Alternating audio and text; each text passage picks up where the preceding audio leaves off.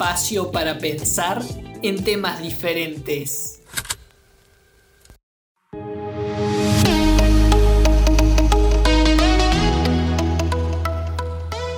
Hola, hola, ¿cómo están? Les doy la bienvenida a un nuevo episodio de Un Remedio Podcast. Para comenzar tengo una pregunta para hacerles. Si no existieran las horas, ¿cómo harían para manejarse día a día?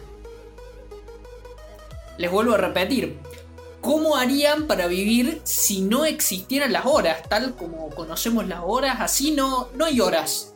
¿Cómo haces para manejarte en tu día a día? Para reunirte con amigos? Para establecer puntos de encuentro en reuniones? Para poder asistir a trabajar? Para poder asistir a estudiar? ¿Cómo harían para vivir sin horas? Hoy uno se pone a pensar y realmente es muy difícil. Es más, parece que las horas es un fenómeno que existe desde tiempos milenarios y sin embargo la hora tal como la conocemos hoy es un fenómeno bastante nuevo y es bastante sorprendente de hecho.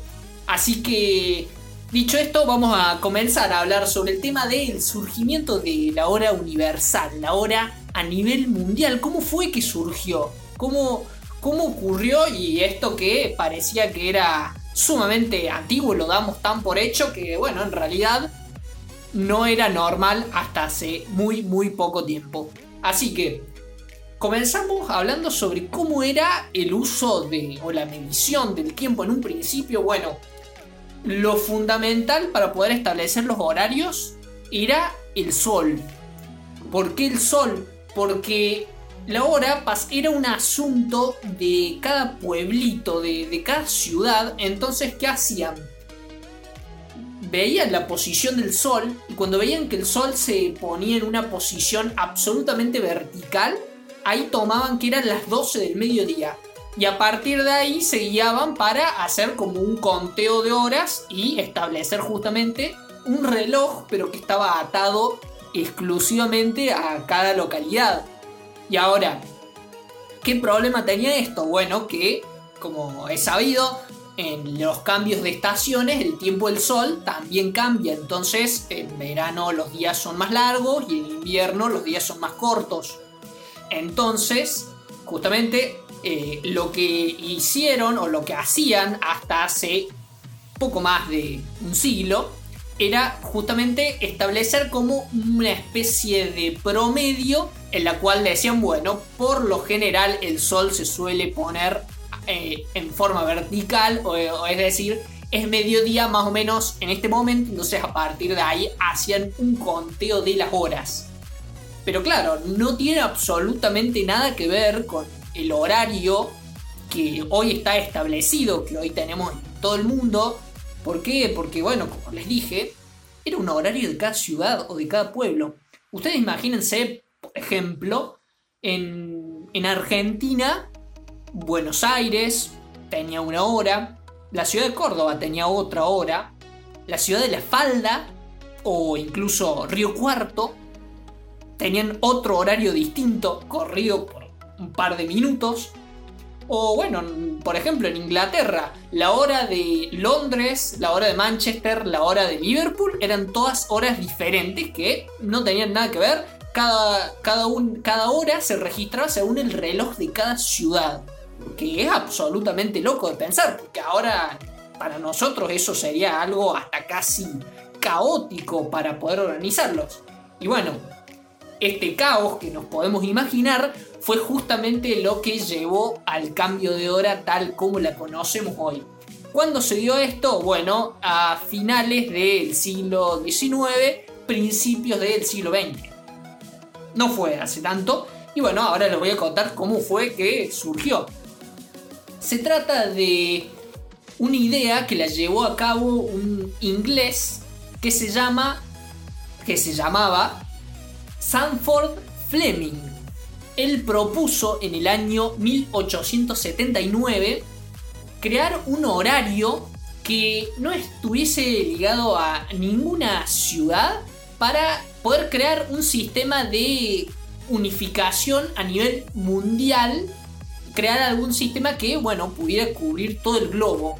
¿Y cómo llegaron a, esta idea? Bueno, sucedió lo siguiente. Sabemos que en en el siglo XIX, pleno 1800, surgía y se desarrollaba por sobre todo en Gran Bretaña la revolución industrial. Con ello, la creación de nuevas fábricas, la creación de ferrocarriles. Entonces, ¿qué sucedía?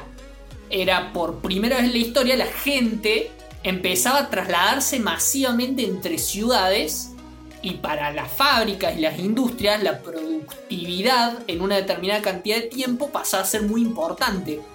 Entonces lo que necesitaban era que todos los trabajadores de la planta llegaran al mismo tiempo. Ahora, ¿qué sucedía? En cada ciudad la hora era diferente.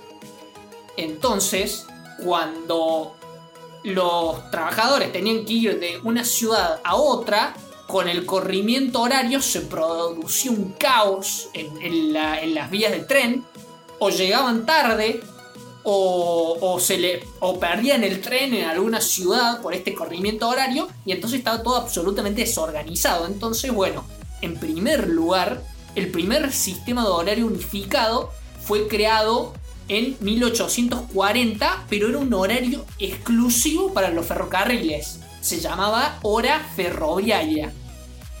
Después de esto, finalmente se terminó ideando, justamente en Gran Bretaña, en el año 1880, la primera hora nacional, donde lo que se hizo fue tomar el horario que establecía el observatorio de Greenwich dentro de Londres, y entonces a partir de ahí, en un país se deja de seguir la posición del Sol para por primera vez establecer un horario nacional. Fíjense esto, o sea, era la primera vez en la historia que se establecía un horario nacional. Hoy, si uno se pone a pensar, hasta casi nos parece ridículo que, que no haya países que tengan el mismo horario y sin embargo, estamos hablando hace 140 años esta unificación era absolutamente inédita y novedosa. Es decir, que en la mayor parte de la historia, lo que hoy a nosotros nos parece absolutamente normal, la mayor parte del tiempo no lo fue. Después de esta unificación del horario dentro de Gran Bretaña, surgió, como les contaba antes, la idea de Fleming. Lo que dijo Fleming fue lo siguiente, transformar, o sea, a todo el planeta, básicamente, dividirlo en 24 meridianos. Es decir, agarrar el globo terráqueo y como dividirlo imaginariamente en 24 gajitos, como si fuera una especie de mandarina de alguna forma, de entonces dividirlo verticalmente en 20, 20 bueno, justamente 24 pedacitos. Entonces, a partir de ahí lo que decía Fleming era, contemos el meridiano de Greenwich, justamente el de Gran Bretaña, como el punto cero del horario. Y entonces dijo, bueno, por un tema de geometría, ya que el globo terráqueo eh, tiene a su alrededor, se puede decir que es redondo, entonces si vos partís el planeta en 24 partes, te quedan 24 sectores iguales de 15 grados, porque 360 grados dividido en 24 te quedan pedacitos de a 15 grados. Entonces, ¿qué es lo que dice Fleming?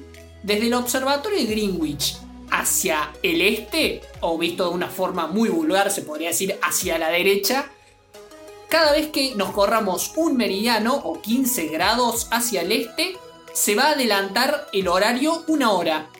Y cada vez que nos corramos 15 grados hacia el oeste, o muy vulgarmente dicho, hacia la izquierda, el horario se va a atrasar una hora.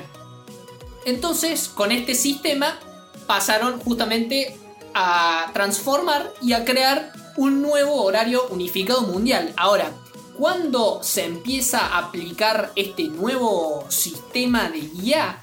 Bueno, esto ocurre primero en la conferencia del meridiano se llamó, que esto fue, eh, sucedió en Washington donde fue 14 años después de la propuesta de Fleming, es decir, estamos hablando de 1893, donde 27 países se pusieron de acuerdo en esta llamada conferencia del meridiano que tuvo lugar en Washington para aprobar este sistema horario mundial. Es decir, en ese año hubo 27 países que dijeron apoyamos la idea de Fleming, adaptamos el horario de nuestro país a este sistema de los 24 meridianos.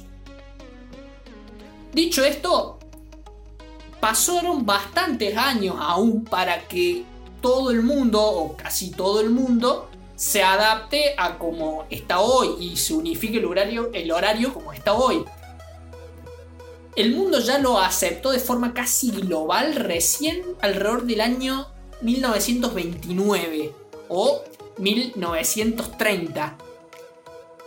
Lo cual si uno se pone a pensar, es realmente loco porque estamos hablando de hace 90 años. Es decir, hasta hace 90 años el mundo tenía horarios absolutamente desunificados o, separados unos de otros. Y hoy, bueno, lo tenemos absolutamente globalizado y nos parece lo más normal y algo como eterno y casi invariable. Y sin embargo, no fue así y no fue así hasta hace relativamente muy poco tiempo. Ahora, vamos a pasar al caso de Argentina. ¿Cómo fue el tema del horario en Argentina? Bueno, primero se, nos podemos situar en el año 1849, donde se decretó que en Buenos Aires la hora oficial iba a ser la que marcara el reloj del cabildo. Ni más ni menos. 1849, es decir, estamos hablando ya varias décadas después de la independencia de Argentina. Es realmente bastante loco de pensar cómo este fenómeno de la hora es mucho más nuevo que un montón de acontecimientos históricos relevantes que es como que los tomamos como que bueno, a partir de acá ya se da la modernidad y sin embargo la hora no existía. No existía tal como la conocemos ahora al menos, o no con la importancia que hoy tiene. Entonces, se decretó la hora oficial en Buenos Aires, que sería la del reloj del Cabildo, aunque no tenía nada que ver con el resto del país, porque recordemos que en ese momento cada ciudad tenía su propio horario. ¿Cuándo se dio o se unificó la hora nacionalmente? Bueno, esto se dio el 25 de septiembre de 1894.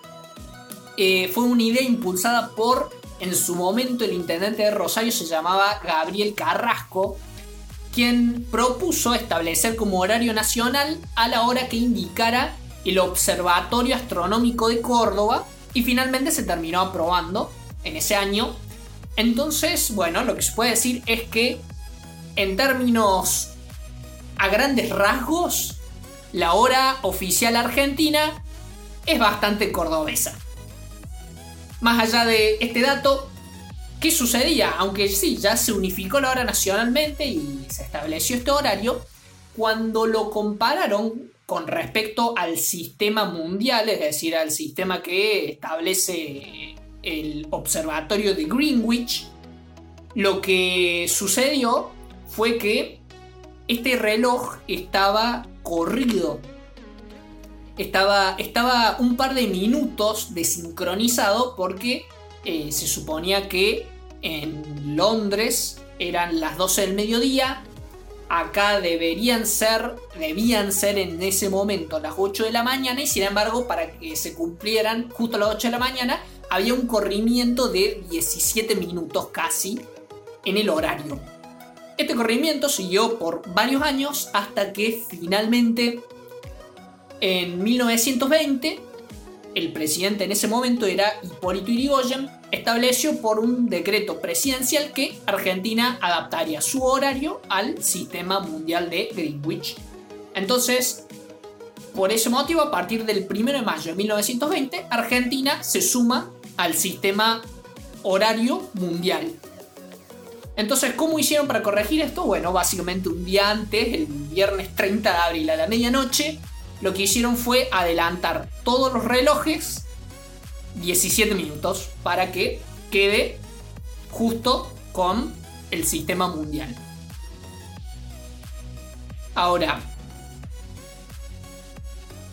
es impresionante pensar o ver lo que nos guía todos los días como un simple y nuevo invento. Porque lo damos por hecho, pero absolutamente por hecho. Esto no, nos pasa con muchísimas cosas de, de nuestra vida cotidiana pero la cuestión es que, claro, las tenemos tan incorporadas que ni siquiera no, nos podemos dar cuenta, no nos damos cuenta. Es más, comenzando por ejemplo, con la tecnología teléfonos celulares que tienen cuánto tiempo de existencia tienen los celulares. 15 años, 20 años. Sin embargo, ya son parte normal de nuestro día a día, pero medianamente, claro, tenemos conciencia de que son novedosos, etc. Ahora, si uno se pone a pensar en la hora, es muy difícil realmente ponerse a pensar que la hora fue inventada. Y si uno dice, bueno, fue inventada, piensa, no sé, hace miles de años. Y sin embargo, la hora actual tiene un siglo. No, no mucho más que un siglo. Es realmente impresionante y está bueno para reflexionar. A veces en decir lo que nos rodea, lo que nos da, lo que ya tenemos tan por hecho ¿No fue inventado en algún momento o cómo era antes? ¿Fue siempre así? Está bueno pensar en, ese tipo de cosas porque bueno, es una reflexión, por lo menos para mí, sumamente interesante. Así que con esto hemos llegado al final de este nuevo podcast. Espero que, les haya gustado, espero que les haya interesado el tema, que hayan aprendido algo nuevo, algo distinto y que los haya hecho reflexionar un montón. Así que con esto me despido y nos vemos en el próximo episodio. Chau, chau.